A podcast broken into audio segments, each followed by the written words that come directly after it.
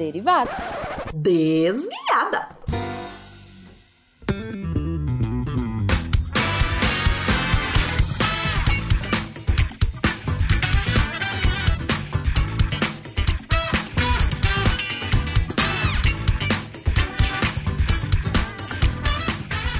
Bom horário, pessoal! Aqui é a Debbie Cabral, editora do portal, e atualmente a desviada responsável pela leitura de e-mails e comentários nos posts. Então vamos para os comentários do SciCast. SciCast 453 Psicologia do Esporte. Darley Santos. Já imagino logo que a tarefa do psicólogo num contexto de esporte é ajudar o atleta a lidar com estresse, ansiedade e medo, aprendendo a gerenciar tudo isso. O esporte, em especial os tipos de alta performance, demandam muita atenção, concentração, foco, determinação e perseverança. Mas muito interessante mesmo as estratégias de coping, esses tais me mecanismos de enfrentamento, quando o indivíduo aprende uma determinada forma bem-sucedida de lidar com dada situação de estresse, segurança ou desafio. Uma dúvida: Talvez seja polêmico dizer isso, mas eu aprendi a ter mais confiança em específicas situações sociais, observando meu comportamento enquanto num estado mais sociável de euforia alcoólica, posteriormente passando a agir de forma mais autoconfiante, já sem o uso do álcool. Ora, seria isso um caso de coping? E aí, fui Uh, perguntar então no pessoal da saúde e Dani, mais que maravilha incrível, Almeida respondeu: Vamos lá. Num estado alcoolizado, a pessoa não é capaz de fazer uma boa observação do próprio comportamento, porque suas funções mentais estão alteradas. Provavelmente, o que ele tem acesso sobre como se comportou tem relação com o conteúdo relatado por terceiros, o que pode fazer com que ele limite este comportamento relatados em outras situações. Que ele imite, desculpa. Uh, não dá para dizer que é coping, porque ele não tá lidando com a situação como ele lidaria na prática, entende?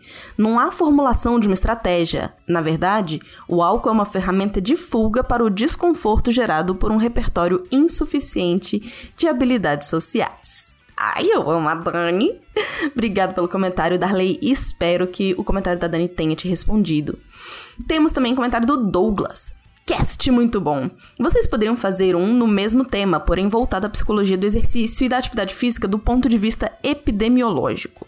Ou seja, debatendo sobre aspectos voltados ao início da, man da manutenção da prática de exercício de atividade física de forma, aspas, suficiente, ou seja, que atendem às recomendações da OMS. Seria bem legal, tendo em vista que muitas doenças e gastos públicos poderiam ser evitados por meio de práticas de exercício físico e atividades físicas de forma suficiente. Porém, dados, por exemplo, do Vigitel nos últimos anos, apontam que grande parte da população não adere a estes comportamentos.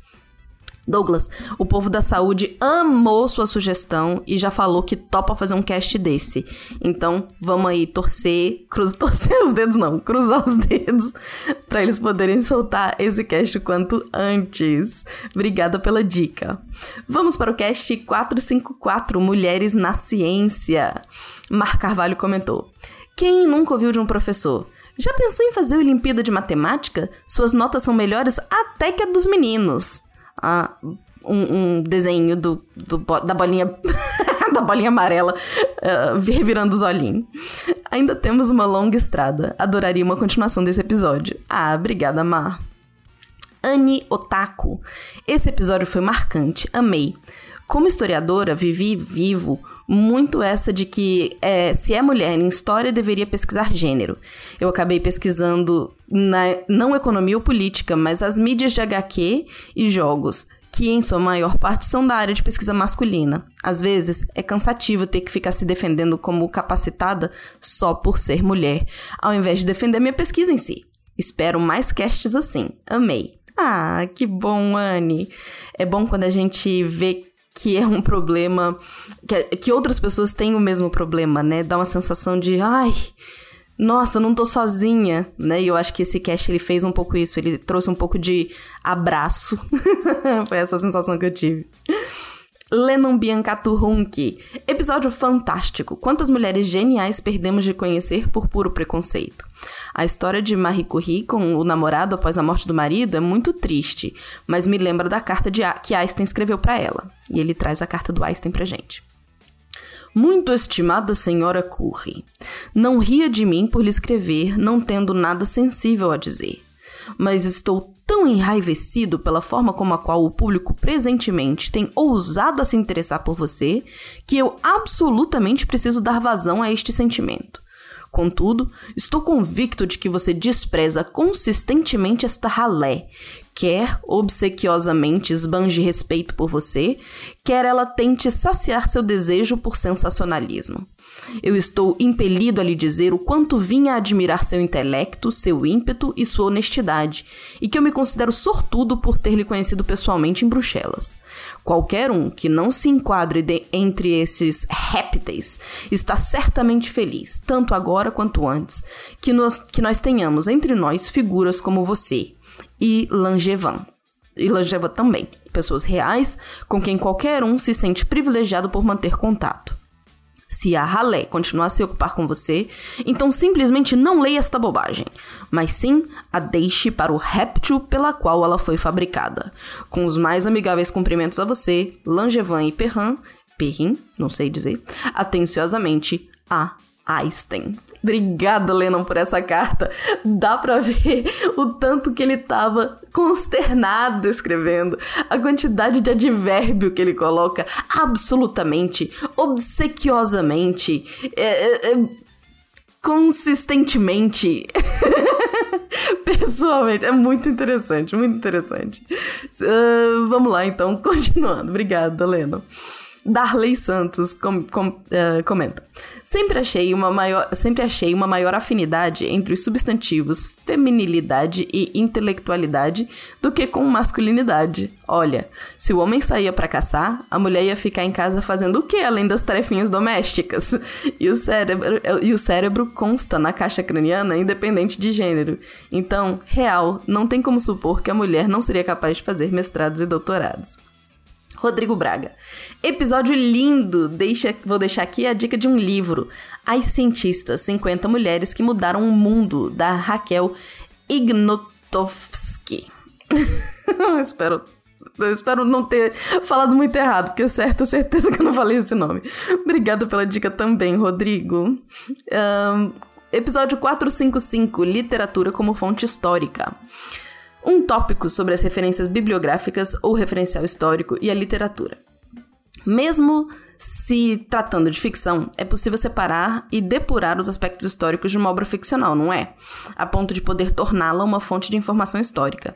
Temos aí os livros sagrados, que, independente dos aspectos de crença e fé, tem toda uma gama de informação histórica. O mesmo valeria para um diário, apesar dos aspectos de subjetividade do seu autor.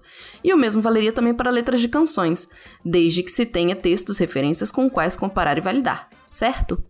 Darley, é, eu diria que isso também, mas é mais do que isso. Porque quando a gente lê essas coisas, a gente entende melhor um contexto histórico. Então, é, é, não, precisa, não precisa nem da ideia do filtrar, entende? Porque você pode ter o, essa, esse filtro e identificar alguns pontos históricos ali, mas tem muito mais a ver com como as pessoas pensavam numa determinada época, e aí você analisar por que, que era isso, considerando todo um arcabouço teórico por trás. Espero que eu tenha ajudado. Mar Carvalho. Talvez esse episódio seja o meu favorito. Nem sei o que comentar. Carinha amarela de corações nos olhos. Ah, obrigada. Leonardo Souza. Massa o episódio. Lembrei muito de algumas obras que sempre pensei que podiam, dentro das condições até ditas no episódio, ser fontes históricas também, como o Guarani, que coloca o indígena perfeito para ser vendido à imagem na época, Agosto, o Curtiço, a própria Carta de Caminha e principalmente lembrei da história do Cerco de Lisboa, quando Saramago brinca colocando um não na história para brincar com a história que ele contava, e assim viajava no presente e passado de Lisboa. Curti demais. Muito obrigada, Leonardo. Leonardo não, né? Léo. Obrigada, Léo. Comentário no episódio de psoríase, episódio 456, Darley Santos. E eu que tava confundindo psoríase com vitiligo. então aprende-se que a psoríase é uma doença que pode afetar, para além da estética e autoestima, o organismo de forma sistêmica, isto é, não só na forma superficial ou epidérmica. E não, não é contagiosa. Os fatores emocionais ou de estresse têm especial influência na vida dos portadores de psoríase. Muito obrigado pelo seu resumo de sempre, Darley! Você é maravilhoso. Muito bom saber que pelo menos terei Darley e Mar comentando aqui comigo sempre. Conversando. Já sinto, já sinto que eu sou íntima de vocês. Vamos para os comentários do Speed Notícia. Episódio 1439. Quem controla o passado, controla o futuro, do Maravilha Incrível CA. Mar Carvalho comenta. É tão bizarra a distorção de sentido que fizeram de 1984. Será que eles sabem que dupli pensaram o livro? É quase cômico. E o Will também comentou com um gif de olho do Big Brother. Muito bom. Uh, Spin 1443, História Militar, os desafios da Operação Julgamento e os rumos da Segunda Grande Guerra, do Will. José Hélio comenta. Mais um fato fantástico narrado pelo fantástico William, o sábio. Precisamos olhar mais para o passado para não repetir os mesmos erros. Aproveitando a oportunidade, existe algum site onde posso encontrar jornais brasileiros e outros textos informativos publicados durante a Segunda Guerra, de forma que eu possa saber o contexto geral, sem aquele encadeamento de causa e consequência, daquele tipo que é comumente descrito passando apenas pelas linhas que deram resultado, mas sem contar tentativa e fracasso que agora são esquecidos? O Will respondeu: Salve! Agradeço a audiência primeiramente. O Arquivo Público de São Paulo mantém uma exposição online trazendo jornais da época da guerra. E tem o link lá: http, um monte de número, exposição underline guerra. Então, se você está interessado, vai lá no episódio 1443 do Spin de Notícia, nos comentários para ver. Ele continua. Carmen Rigoni trabalha com esse tema. Ela tem um artigo intitulado A Imprensa Brasileira durante a Segunda Guerra Mundial, 1944-1945, fortalecendo o mito do herói, que vale muito a leitura. Um livro mais recente que fala sobre o conflito de modo geral é Para Entender a Segunda Guerra Mundial, Síntese Histórica, do professor Denilson Oliveira, que também é uma leitura excelente. Saudações. Ah, Will, muito obrigada pelo carinho de responder ao nosso ouvinte. Episódio 1444. A Rússia venceu o Tom Cruise, um filme no espaço do Felipe Queiroz e do Pena. Mar Carvalho comenta: Quero tanto que, esse filme russo seja bom que tô com medo de assistir. Muito bom. Episódio 1450. Massagem e dores musculares após exercício físico do Juliano Froder. Mar Carvalho comenta: Um dos melhores presentes que já recebi foi um massageador elétrico. Mudou minha rotina de treino. Que bom, que maravilha. Episódio 1452, uma análise forense da morte da casa de esqui do Lennon Biancato Huck. Uh, Mar Carvalho comenta, não sabia que eu queria um spin nesse formato até escutá-lo. Fiquei com essa pergunta na cabeça. Se meu irmão matasse minha mãe, eu o protegeria? E aí? E vocês que estão ouvindo aí? Vocês protegeriam? Vocês que estão ouvindo, vocês viram que a gente teve uma semana inteira de ciências forenses, que era uh, uma semana comemorativa do aniversário do SciCast, que completou oito anos! Oito anos! Foi uma semana inteira com RP Guacha, Spin, SciCast, texto, ciência sem fio, tudo falando de ciências forenses. Então, se você não viu, volta lá e vai ouvir tudo. E deixem vários comentários pra gente, pra poder é, é, eu ler no próximo Derivadas. Um, Ciência Sem Fio! Temos comentários no episódio 13, Habitação de Interesse Social, Política Pública Interdisciplinar. Emerson Souza. Primeiro, first, para atrair os jovens da, da, da, para programas de ciência. Segundo, curso elitizado é totalmente ligado com políticas públicas, o que é muito desconexo com a realidade dos alunos do curso, né? E isso gera muitas aberrações, que infelizmente não é incomum. Terceiro, que ciência sem fio lindo! Obrigada, Emerson. Rodrigo Braga, esse episódio foi demais. Apenas me vejo obrigado a fazer uma correção histórica. No abecedário da Xuxa, o I é de igualdade. Eu nem lembro o que a gente falou que era devia ser índio, né? Não sei. Um, Mar Carvalho também comenta: Nem sabia que existia um CAL. Me perdi um tempinho lendo o site e descobri que o CAL do Rio de Janeiro tem um podcast mensal chamado Perspectiva. Ouvi um pouco e recomendadíssimo. Fica a dica então para todo mundo aí. E tivemos comentário no Derivadas! Aê! No próprio Cast Derivadas, Mar Carvalho comenta: será que um dia alguém vai maratonar o SciCast, voltar à época do Silmar e não vai se emocionar com a perda? Eu respondi que é impossível. Nem a, mesmo a pessoa que não tenha maratonado desde o começo, que, conhece, que nem conhecesse direito o Silmar, na hora que ouve o cast, é, né, que foi relatado de um, um, e-mail da pessoa falando que tava, né, que sentiu muito sobre a perda do Silmar, é, a gente sente a dor dos outros, né? E com um mínimo de empatia a gente sofre junto. E é isso, pessoas.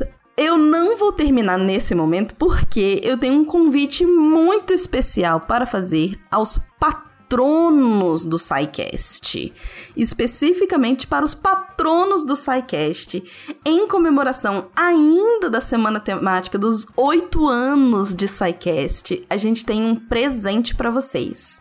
O maravilhoso incrível André Bach vai doar um dos livros, a gente vai sortear um dos livros dele que chama Desafios Toxicológicos, desvendando os casos de óbitos de celebridades. E uh, o link do livro vai estar tá na no post para outras pessoas que se interessarem, quiserem comprar. Inclusive tá super promoção, tá 50% do preço. Então se te interessa, corre lá. Mas esse sorteio vai ser só para patronos. Então vocês venham ouvir o Derivadas, né? Estão ouvindo aí agora e comentem no Derivadas, no cast do Derivadas. Um, se vocês curtiram a semana, o que, que vocês acharam da semana de ciências forenses, por que, que vocês querem aí o, te, uh, uh, o, o livro do BAC, do Desafios Toxicológicos, é, e a gente vai sortear entre os um, patronos que comentarem, e não interessa quanto que vocês contribuem, ok? Qualquer patrono pode fazer o comentário e a gente vai sortear entre vocês o livro do BAC. É isso, pessoas! Se vocês querem entrar em contato daquela maneira mais próxima do Chega Aqui que eu te escuto, é só mandar e-mail para contato.sicast.com.br. E aqui é a Deb dando tchau para vocês. Até a próxima!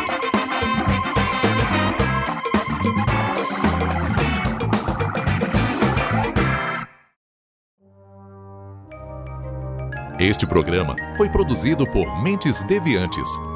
deviante.com.br.